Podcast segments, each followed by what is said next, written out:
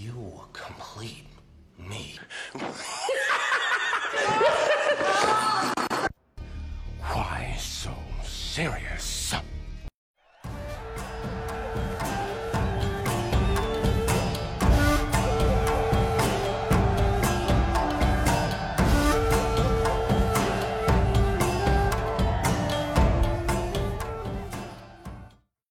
这这个诺兰就是就是号称宇宙第一导演嘛，对吧？诺兰我就我就对，就是很实在的说，就是我虽然对《爱情公寓》这个系列一直都都不是特别的感兴趣，但是诺兰好不好看，确实好看，对吧？你你这个你没 没法说，那你就是就即便胡一菲，你你放到一块儿，你说你了？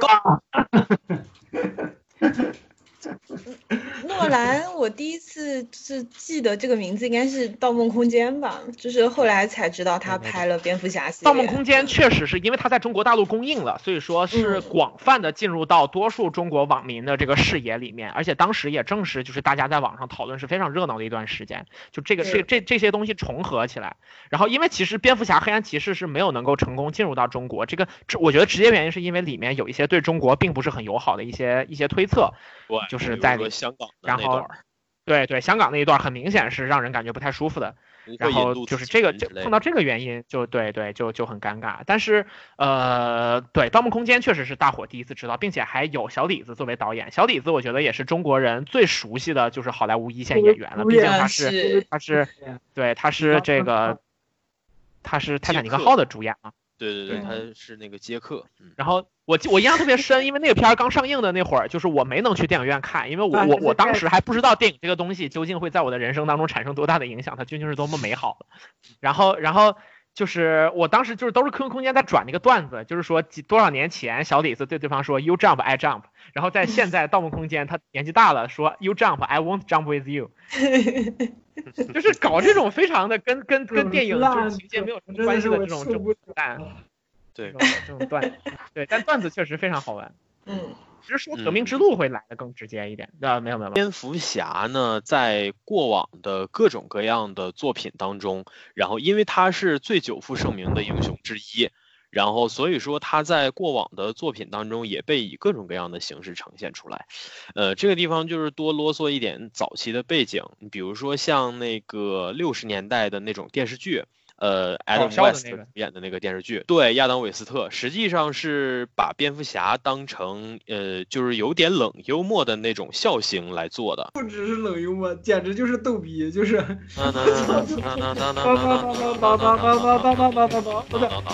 不只是逗逼，简直就是傻。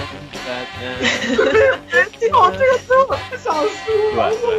就是就是就是你可以。你可以这么理解，你可以这么理解，就是亚当维斯特版的蝙蝠侠其实就是，呃，就就是，对你如果就是盖猫警长表演，你就不不是周星驰，是郭德纲，是是郭德纲，不不不，你知道吗？真的我我现在。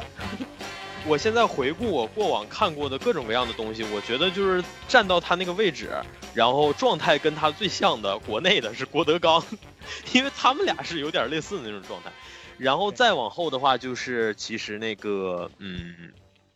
就是真人影视的话，我们就说蒂姆·伯顿的。蒂姆伯顿嘛？蒂姆·伯顿的这个版本的蝙蝠侠呢，这个是非常值得我们夸奖的，因为对他本身就是一个很意志化的导演，是比较擅长暗黑风格的，然后跟蝙蝠侠这个角色产生了很奇妙的化学反应，并且还请了麦就是 Michael Keaton 和 Jack Nicholson 这些非常优秀的演员，然后这个那一版的蝙蝠侠和小丑都应该来说是塑造了非常经典的形象。对，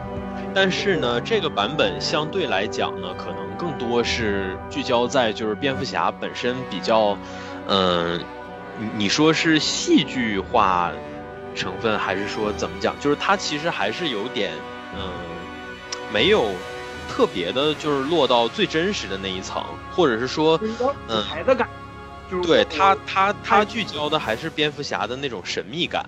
因为我迈克尔基顿的那个版本，就是他即便是布鲁斯韦恩的时候，客观上当年看的时候给我的感觉就是他挺神秘的，就即便故事里面也有讲他的种种，但是他那个人的气质就给我一种神秘的感觉。然后整个电影的呃，就是其实也带有一种独特的伯顿式的那种，嗯，我们说是暗黑，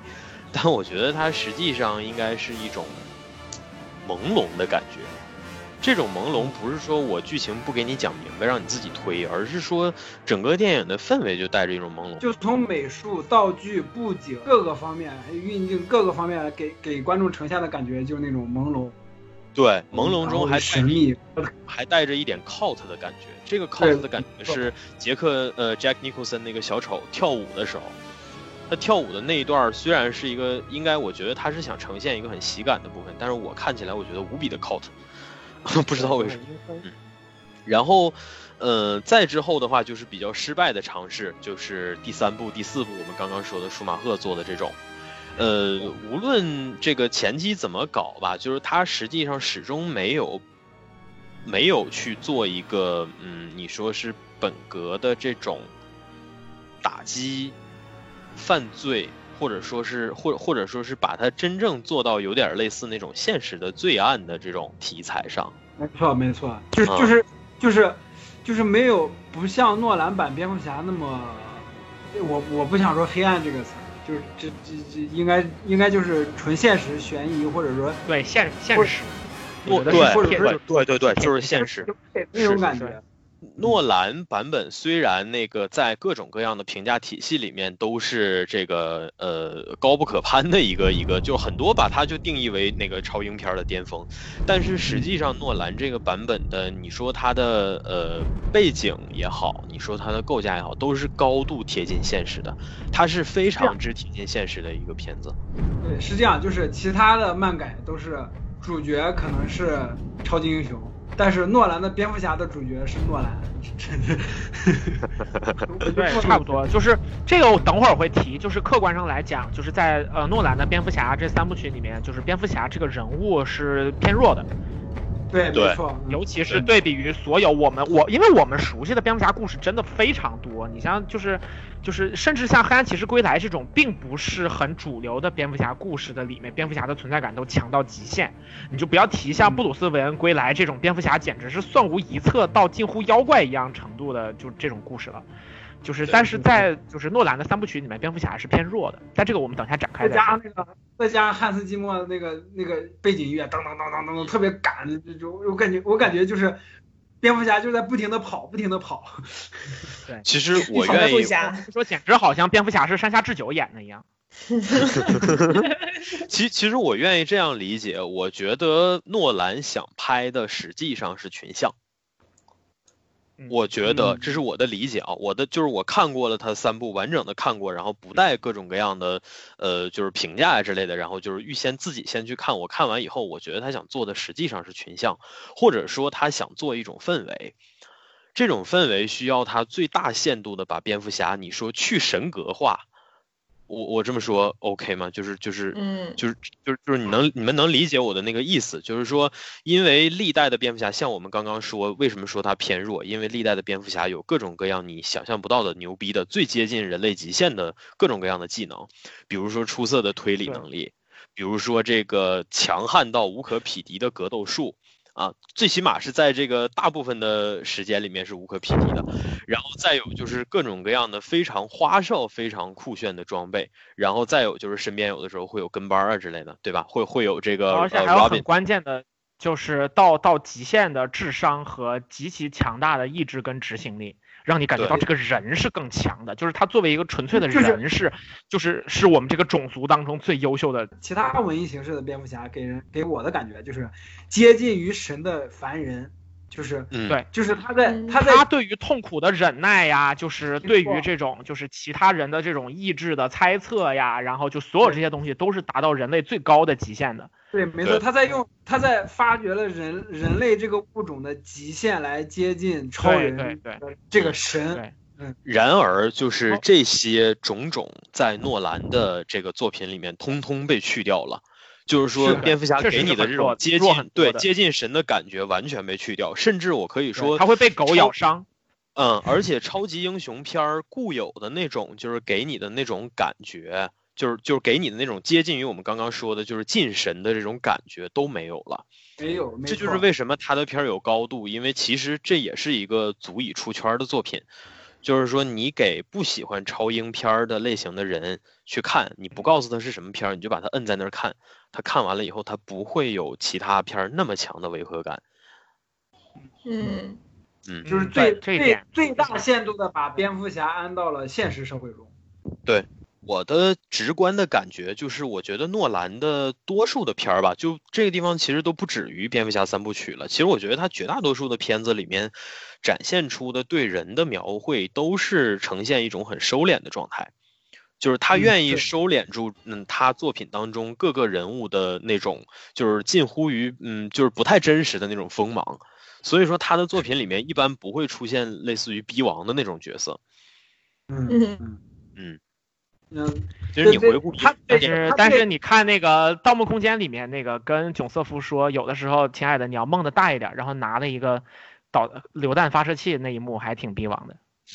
不过《盗梦空间》嘛，它本身就是那个，就是去去，的就就就梦幻一点。对对对，啊，《盗梦空间》确实是挺好看的，嗯，我真的是回想起来非常喜欢。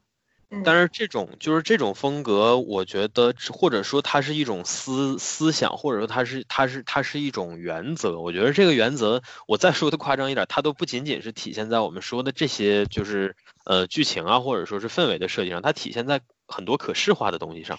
就是说的最直观一点，你说你你你觉得诺兰设计的那些蝙蝠车、那些飞机那个形状，你觉得好看吗？乍一看你觉得好看吗？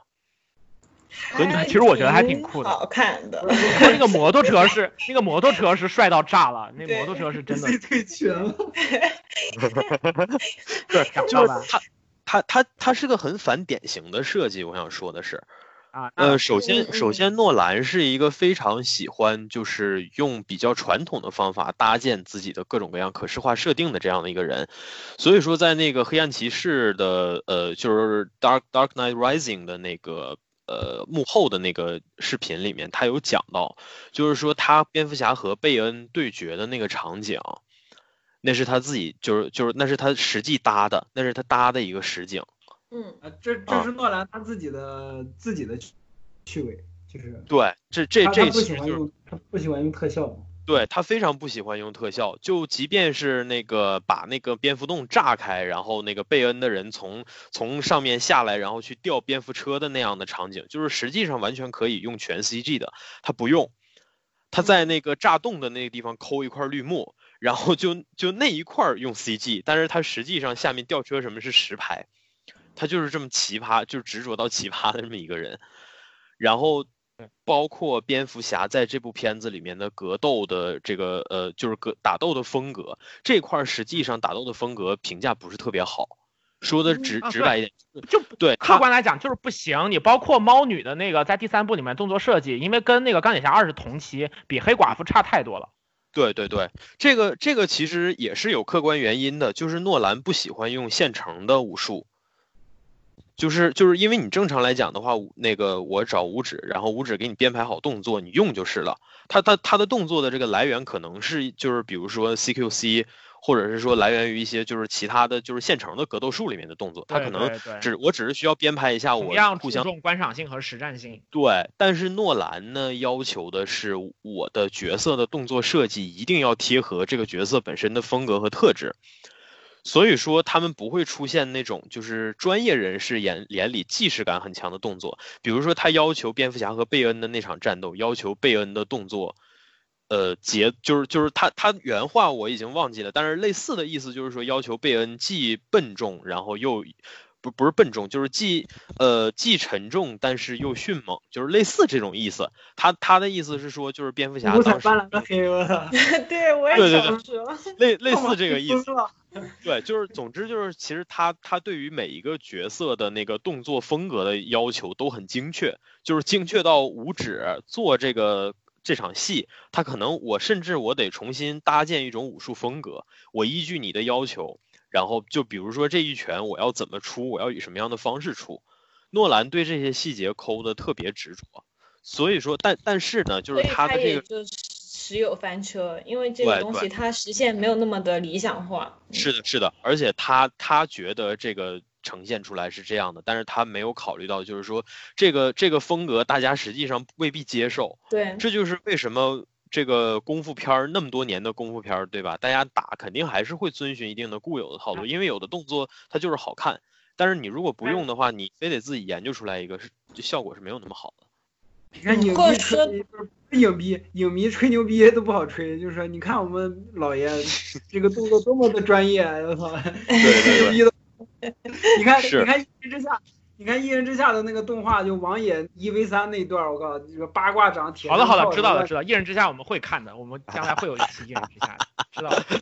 然后就慢慢的吹。好好，你讲你讲你讲你讲。讲啊，我以为喵神要说好了好了再说就烦了。因为我就说了嘛，我这个人就是一步换一步，是不是？就是动作设计这一点，我是怎么看？我我我是怎么看出来的呢？就是因为其实，呃，蝙蝠侠在这个系列里面打戏不少，但是实际上让你印象最深刻的只有跟贝恩打的那一场。而且跟贝恩打的那一场，实际上也并不是因为他们打的有多精彩，因为你如果要找比这个精彩的打戏，那比比皆是了。所以这个其实可能和导演本身的风格也有关系。我觉得这部分内容，呃，就是我我之前的理解是，我觉得这部分内容不是他要做的重心，可能他就没有投入那么大的精力。对对对，这个最关键的就是从就是这个片子的类型上，蝙蝠侠就是黑暗骑士三部曲本质上不是动作片。对它更贴近犯罪片和黑色片这一个类型，它既不是动作，也不，它实际上也不是很漫改。我觉得蝙蝠侠对于就蝙蝠侠对于那个诺兰来讲，更多只是一个叙事的载体。一个尝试，它就是一个尝试。对对它，它就是用用我就用你这个用你这个模板，或者说我用你这个相框，我装我自己的东西。但是我为什我我为啥还是我还我为啥还是说这个呢？是因为我之前觉得他没有把动作戏当回事儿，但是我看了他的幕后呢，我发现他在这块儿还挺有想法的，所以说他他真的不会拍。对，所以所以这个其实也是涉及到你说吧导演个人。对对对，对。那呃，如果说就是呃，差不多这样的话，我觉得我我我我就是关于这个，其实也是有一些想说的。然后呃，首先，其实我觉得，假如讲到诺兰的话，就是我们其实呃，就我当我们谈到诺兰的时候，漫改导演肯定不是一个最佳的视角，因为我们非常清楚他。第一，他志不在此；第二，他在漫改这个环，就是这个这个框架之外的东西特别多。它其实更多的太强了。对更多的地方就是在对对对是真的是太强对。然后它就是他就是真正属于它的那个东西，其实比较典型的几个，我觉得是非线性叙事，然后这个代表是那个代表是记忆碎片和致命魔术，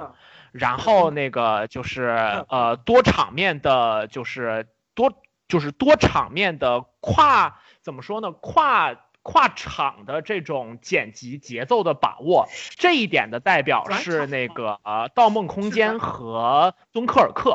敦刻尔克和《盗梦空间》都是，就是因为《盗梦空间》统合的是三个不同不同梦境层面的，就是情节和节奏的同步，而这个敦刻尔克平衡的是三个不同的战场，三个不同的时间，就是时间轴和不同的时间流速之下，同样的情绪推进。然后这两个都是完成的极佳，可以说是满分的一个，就是所以说他是在那个他是在这种导演作为一个电影创作者的这种在表达技法上近乎登峰造极，并且永远在尝试新东西的这么一个非常厉害的，就技术上非常厉害的导演。那那个我们可以看到，就是呃，蝙蝠侠的三部曲由他来导演的，其实在这种叙事的花活上没有很多，反而在这两个故事当中是走了比较呃比较平实的这种叙事路线，然后去踏踏实实的讲一个这个属于蝙蝠侠的故事。那那个在在这个过程当中，就是这三部曲的主要魅力，其实跟我们前面提到的那些，呃，跟上本雷米我觉得反而比较类似，就是他去挖掘这个人物，并且把这个人物尽可能的贴近于多数观众的方式，用多数观众可以理解的方式去讲出来。所以说，呃，我们说他其实不是特别漫改的点在哪儿呢？一个是他的主要角色其实跟漫画里面的人物的呃形象并不是特别的契合。我们前面有讲到哈，说就是这个蝙蝠侠实在是不够强，因为我们可以看到他中间，比方说第二部里面，他全程当蝙蝠侠主要原因就是因为他想向自己心爱的女孩证明自己。这个跟就是漫画里面肯定是不一样的嘛。然后加上他中间想要放弃的那些想法呀之类的，都是就是我们可以看出他对蝙蝠侠，呃，贝尔版蝙蝠侠、诺兰版蝙蝠侠对于这个蝙蝠侠这个做法的认同感是没有那么高的。他觉得这就是一个我要做的事儿，我要我我不做了我就不做了。这个跟就是真正的 Bruce Bruce Wayne 是有一些区别的。另外一个就是我们必须要夸赞的小丑，小丑这个人物实在是太好了。就是无论是漫画版的小丑，还是希斯莱杰版的小丑，都特别特别的好。但是呢，我们就是比较遗憾可以看到的一点，就是确实这两者是不太一样的。就是诺兰版的小丑过于有计划性了，这个跟漫画当中随性而为的非常混乱的小丑不一样。但是这这个我们需要强调说，就是就是呃，希斯莱杰版的小丑各有千秋，他因为这个演员极为优秀的诠释和这个非常精彩的故事，实际上创造了另外一个极为经典的犯罪分子的形象。呃，那这一点我们就是我们说就是我们呃当。漫画被改编成电影的时候，应当选择就是更适合电影这个载体的形象。我觉得这个问题不大。就是尽管说漫画非常好，但电影毕竟是电影，电影的情绪把握的节奏，电影的创作的那种就是方式和应当去走的路线，都应当有自己的考量。所以说，我觉得这并并不成其为一个问题。那那个说到诺兰这一点的话，就除了比较遗憾没有还原特别好的就是漫画里面的蝙蝠侠之外，我觉得真的是可以挑剔的点没有那么多。那回到技法的层面上来讲，前面有讲到动作这个部分，我觉得其实就是反而很擅长技术的诺兰，在这就是黑暗骑士三部曲里面技术方面呈现的并不是特别好。就是一个比较典型的点是什么呢？大场面调度。就是诺兰在那个这三部曲当中的，就是比方说最直接的是《黑暗骑士崛起》，就是最后一部结尾广场上的混战那段很乱。就是还有就是猫女从监狱里面逃出来的，就这以这两段为代表吧，就是实际上它的大场面调度做的都并不够好。那这一段，因为我们对他评价已经非常高了，我们对他对比的就是历史上最伟大的导演，比方说黑黑泽明拍《七武士》，那天皇是天皇是这样的，就是他在拍战场的时候，把每一个人物都画了非常明确的分镜，全部按照自己的想法来，然后因为控制力过强，被大家骂成是天皇，但实际上。就是等到电影拍出来之后，大家对他就都是真心的夸赞了。那在这个层面上，诺兰老师在这个蝙蝠侠三部曲当中，实际上并没有达到特别好的程度。我们说这可能是一个遗憾吧。那相比之下，就是我我我必须要承认，扎克施耐德在这个视觉上的呈现是非常非常优秀的。这些场面如果扎克来做，就是这种，比方说就是美术指导或者说什么的话，我觉得会是一个很精彩的版本。好惨，人家是导演。让人家去当美术指导，他是做那个广告设计之类的出身的嘛，就是说美术这一块是他起家的东西，也是他更擅长的东西。嗯，然后呃，那那你你比方说马修沃恩之前还给那个盖里奇做制作人呢，那人家也没嫌人人人家两个人关系那么好，对不对？你你我我这个就是。就我算了，你在干我嘛，对吧？我就不认真，我就不认真回 了。连老师，连老师，连老师好冤啊说了！一句，随口说了一句什么，然后被摁头一顿骂。呃，是是是，你所以你们刚刚说说到说了多少了？就是喵晨一直在说这个诺兰的。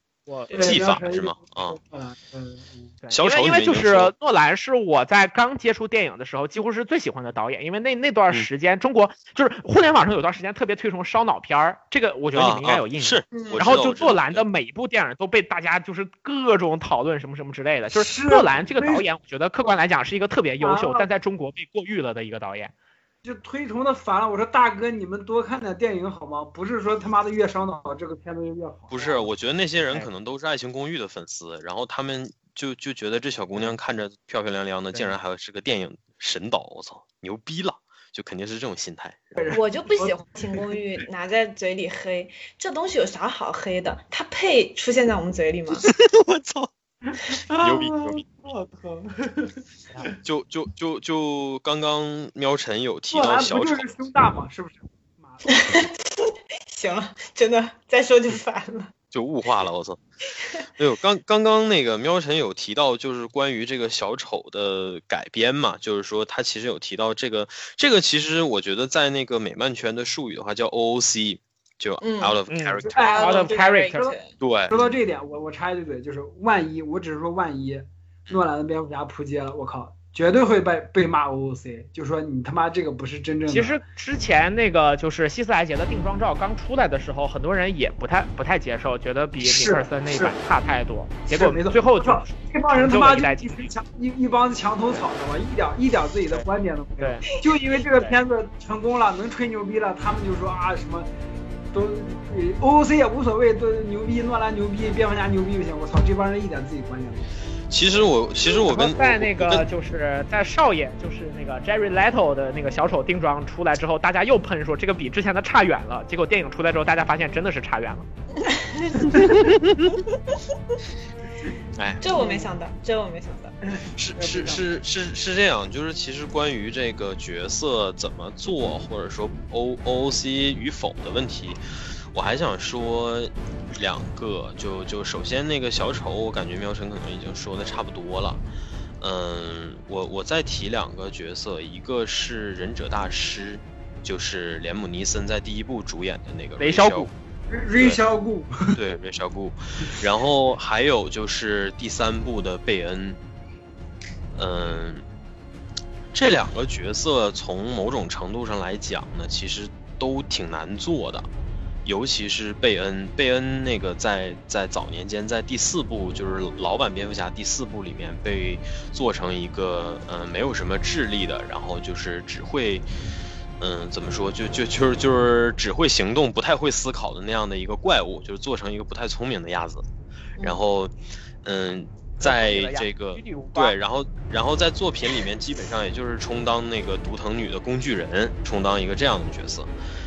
然后忍者大师就是也就是雷小谷的话呢，我觉得，嗯，就是他版本很多。嗯，他他他的版本很多，但是雷小谷的形象呢，通常也是就是有点那种怎么讲老奸巨猾的那样的感觉，就是这两个角色实际上是这样的设定。然后贝恩的话呢，因为这个角色有一个呃很很很关联性很强的设定，就是他是第一个彻底的击败了蝙蝠侠的人。而且是从就是就是纯粹从力量上击败了蝙蝠侠的人，就是说硬刚，你因为就是他的这个名字字叫毁灭者嘛，对，就是嗯德拉克斯确实是非常的强。什么他妈的那个贝恩是跳好吗？是是，对，就就就是我我想说的是什么呢？就是小丑肯定讨论的特别多哈，我也不必多说，因为他他其实也是有点逆向输出的那种。嗯，但是贝恩呢，我我个人觉得围绕贝恩这个角色所做的各种各样的，你说是调整也好，或者说是，呃，就是这个还原也好，我觉得是做的很到位的。为什么这么说呢？就是首先他保留了贝恩最最应该保留的特质，就是他实际上是一个高智商罪犯，或者说他是他实际上是一个很老练、很狠，就是就是就是怎么讲，他其实是个狠人，他不是说一个蛮力型的人。就就是他是一个智慧型的人，不是一个纯纯肉输出。呃，差不多，差不多是这意思。嗯，而且还有就是，实际上那个虽然说贝恩被很多人也说就是有点浮夸呀或者怎么样，但是，呃，三部曲看下来，其实也就是他和贝恩的那场打戏，算是能让你比较有印象的，因为整个环境的呃就是塑造的渲染的也都非常的到位，他们俩在这个呃水。在在在在在这个湿漉漉的环境里面，然后这个，呃，又很空旷的，相当于应该是一个塔楼，还是一个还是一个什么样的那样的一个结构里面，然后这个贝恩的有点瓮声瓮气的这个这个这个声音，嗯，还带着很大的回响，然后就在蝙蝠侠的身边萦绕，然后在这样的一种氛围里面，你看着蝙蝠侠一点一点的被他击垮，我觉得这个做的很到位。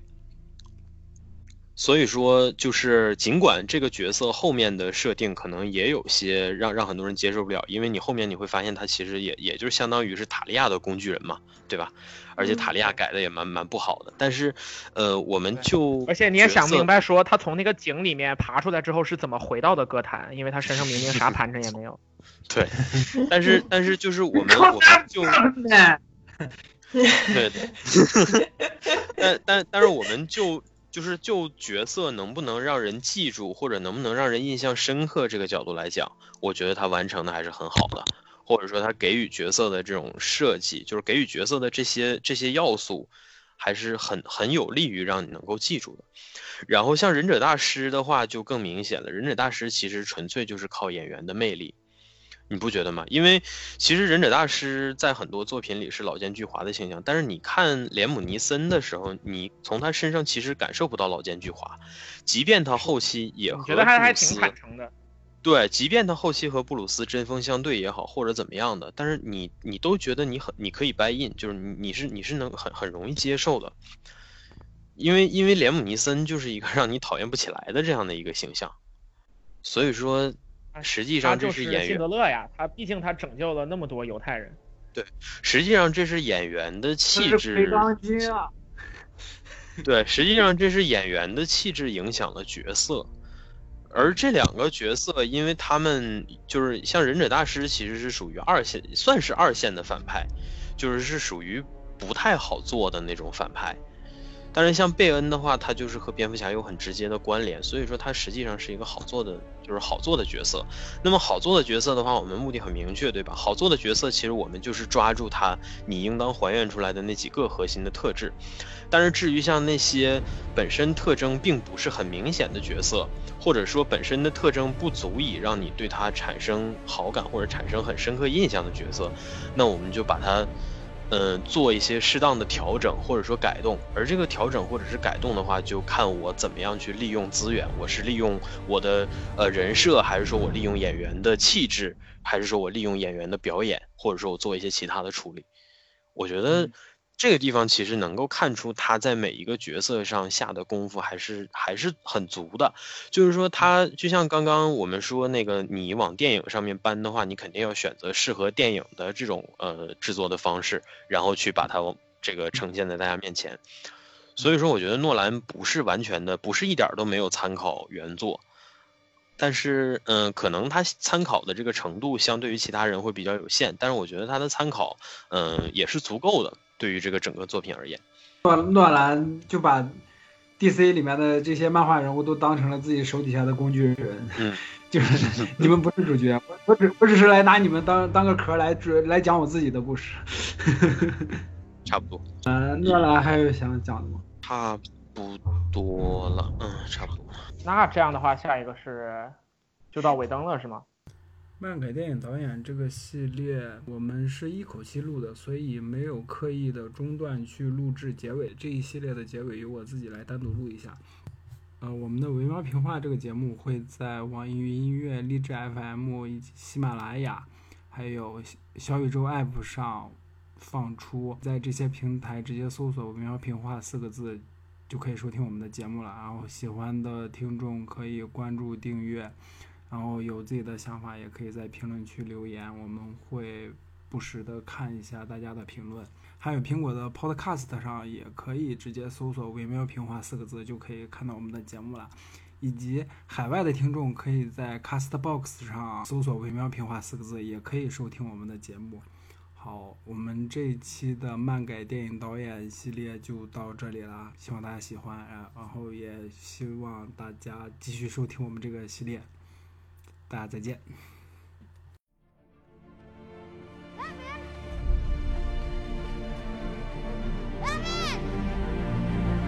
Why is he running, Dad?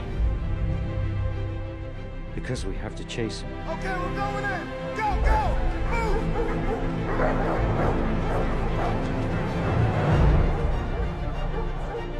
He didn't do anything wrong. Because he's the hero Gotham deserves. But not the one it needs right now. So we'll hunt him. Because he can take it. Because he's not our hero.